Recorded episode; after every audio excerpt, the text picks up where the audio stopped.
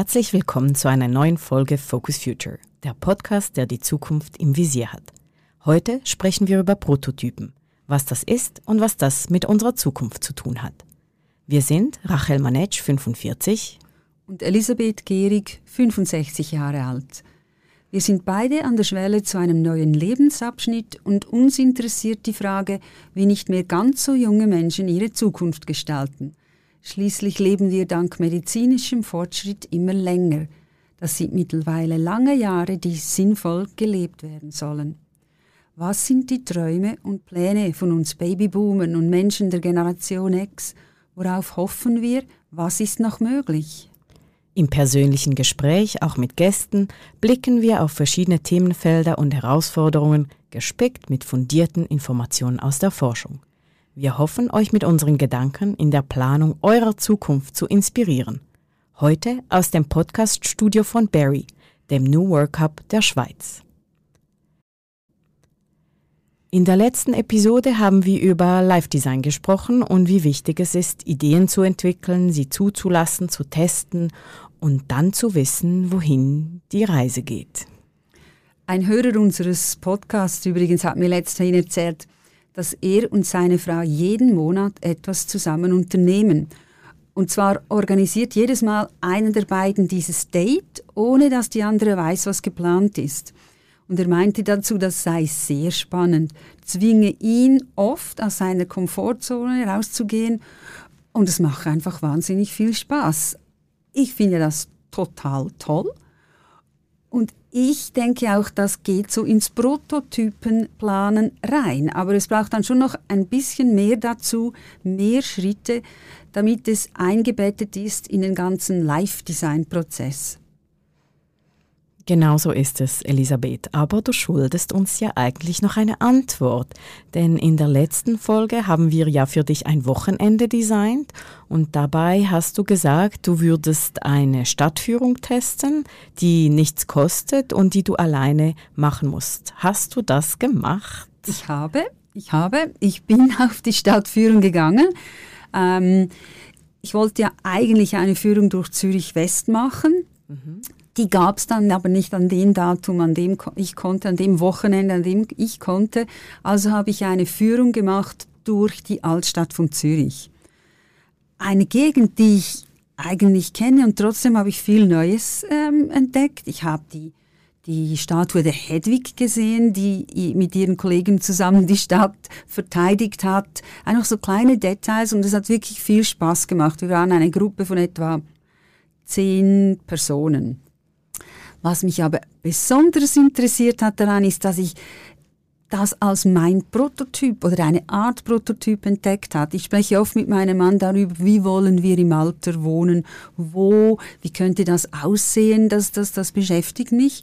Und ich habe mir dann gedacht, das wäre doch eine Möglichkeit. Es gibt bestimmt an vielen Orten so Führungen, ich gehe dorthin, mache eine Führung, erlebe diesen neuen Ort, wie fühlt sich das so an, wie sehen die Leute aus, ähm, hat es nette Cafés, das kann man alles auf so einer Führung erleben. Also für mich hat es sich definitiv gelohnt. Und das erinnert mich auch an diesen äh, Sprint, an diesen Design Sprint, den wir gemacht haben, wo wir Prototypen entwickelt haben zum Thema Wohnen im Alter. Und es geht gar nicht so um die Prototypenentwicklung selbst, aber damals waren wir ja auch eine bunt gewürfelte Gruppe von Menschen, ähm, auch aus der Zielgruppe, die eben ohne große Vorkenntnisse in diesen in dieses Haifischbecken von Prototypenentwicklung genau. reingeschmissen wurden und wir waren ja alle sehr erstaunt, was für tolle äh, Prototypen dabei rausgekommen sind und ich glaube, das ist so ein bisschen die Magie von diesem ähm, Prototypen entwickeln. Wie hast du das erlebt damals in der Gruppe? Wie gesagt, ich habe die anderen in der Gruppe ja nicht gekannt. Wir waren ganz verschiedene Menschen, aber wir hatten so viele Ideen und haben uns wirklich überlegt dazu, was ist uns wichtig, wenn man älter wird, wie möchte man wohnen, was gibt es für Möglichkeiten? Und was ich vor allem spannend fand, Prototypen im Gegensatz zu einem Angebot ist wirklich etwas, das man anpasst an seine Wünsche, an sein Leben. Also man nimmt nicht nur ein Angebot und sagt, ja, okay, das mache ich, sondern was will ich, was passt zu mir, was ist mir wichtig. Ähm, das war für mich eine sehr große Erkenntnis. Denn für, den, für unser Leben, für ein spannendes, tolles Leben, wollen wir auf Ideen kommen, die zu uns passen. Und das ist nicht immer einfach. Wer vielleicht schon eine Passion hat, ein Hobby hat, dem fällt es vielleicht leichter, der kann sich darauf konzentrieren. Aber viele Jahre im Job, die Karriere, Familien, Kinder, die haben vielleicht unsere Wünsche ein bisschen in den Hintergrund gedrängt. Genau, und dazu sind eben die Prototypen eine wunderbare Möglichkeit, wieder ähm, ja, uns auf uns selbst zu konzentrieren, uns vielleicht wieder ein bisschen kennenzulernen. Ja. Man kann sagen, vielleicht hat man sich über die Jahre selbst ein bisschen aus den Augen verloren, weiß gar nicht genau, was man überhaupt für Interessen hat. Und Im letzten Podcast hatten wir ja ein Video angehängt, wo wir die Übung Soundtrack deines Lebens vorgestellt hatten. Das ist ein sehr guter Ausgangspunkt für die Entwicklung von Prototypen. In der Übung geht es ja vor allem um Reflexion. Also was gefällt mir schon in meinem Leben? Wovon möchte ich mehr haben? Möchte ich mehr Natur haben? Vielleicht mehr Innovation? Vielleicht ähm, mehr handwerkliche Tätigkeiten oder geistige Inspiration? Oder ich möchte meine Entdeckerlust wieder entdecken.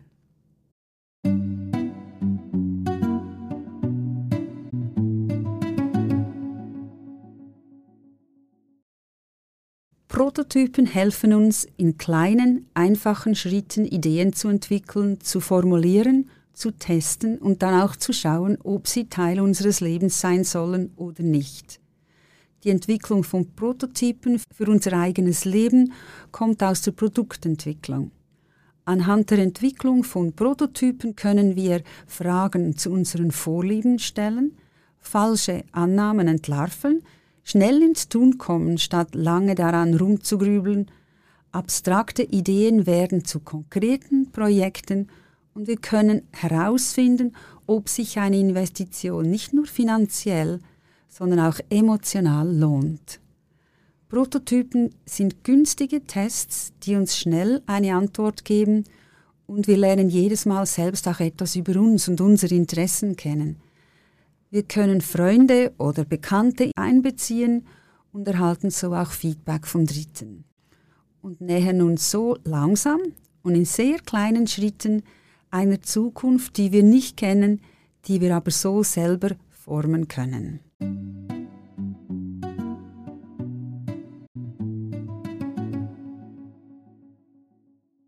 Wir sprechen heutzutage ja viel von Purpose, Sinnhaftigkeit, eigene Interessen im Leben, eben Flow und so weiter.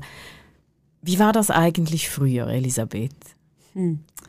Schon ein bisschen anders. Also man hat sich für einen Beruf, einen Weg entschieden und blieb dabei dass wir Dinge ausprobierten, testeten oder für gut oder schlecht befanden und auch mal was ganz Neues angefangen haben, mitten im Leben, das gab es so wohl eher nicht. Wenn früher jemand Job oder Beruf wechselte, war das eher negativ konnotiert. Mhm. Ich denke, für Leute aus meiner Generation ist das schon anders. Ich kenne immer mehr Leute in meinem Freundeskreis auch, die sich trauen, verschiedene Dinge im Leben auszuprobieren, eben mit 45, 50 oder noch älter den Job oder die Branche zu wechseln. Und ich glaube, es ist auch viel weniger stigmatisiert. Und wir lernen auch seit äh, ja, wenigen Jahren, vielleicht war hier Corona auch so ein Katalysator, mit diesen neuen Möglichkeiten zu leben, wenn ich heute als 45-Jährige in einer Ausbildung, Weiterbildung sitze, dann bin ich nicht mehr mit Abstand die älteste Person im Raum. Ja, aber wie kommen wir auf Ideen? Oder wie fängt man mit diesem Prozess an? Wir haben uns überlegt, dass wir ein kleines Beispiel vorbereiten. Genau. Also, wir haben es ja schon angetönt. Am Anfang dieses Prozesses muss man sich ein bisschen selber kennenlernen, selber beobachten was mache ich gerne, was macht mich glücklich, wo komme ich in diesen Flow, vergesse ich alles um mich herum. Ist es ein Abend mit Gästen und ich habe vorher fünf Stunden einen Viergänger gekocht oder ein Spaziergang im Wald, eine Velotour mit Freunden oder, oder ein Buch lesen. Es macht Sinn, sich einige Zeit zu beobachten, um einfach herauszufinden, was uns wichtig ist, was uns erfüllt, was uns glücklich macht. Diese Beobachtung kann man in einer Liste führen oder in einem Tagebuch, wenn man sowieso schon eins führt. Ähm, wichtig ist eben über einen gewissen Zeitraum, also vielleicht jeden Abend sich überlegen, was war heute mein Flow-Moment, wo habe ich mich wirklich glücklich gefühlt und dies als Ausgangspunkt für die Prototypenentwicklung nehmen um, um das Beispiel voranzutreiben, sagen wir mal, äh, Bücher lesen gefällt sehr gut. Also wie könnten wir jetzt in einem zweiten Schritt dieses Bücherlesen weiterentwickeln und uns überlegen, was für Prototypen könnte man hier machen. Am besten macht man das schriftlich. Hier haben wir eine kleine Mindmap gemacht.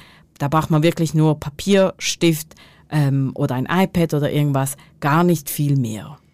Also, wie fängt man an? Wie so oft, ich gehe online und ich schaue mal im Internet, gibt es eine Büchergruppe in meiner Nähe oder macht ein Autor eine Lesung? Ich könnte mal hingehen und schauen, wie sich das anfühlt.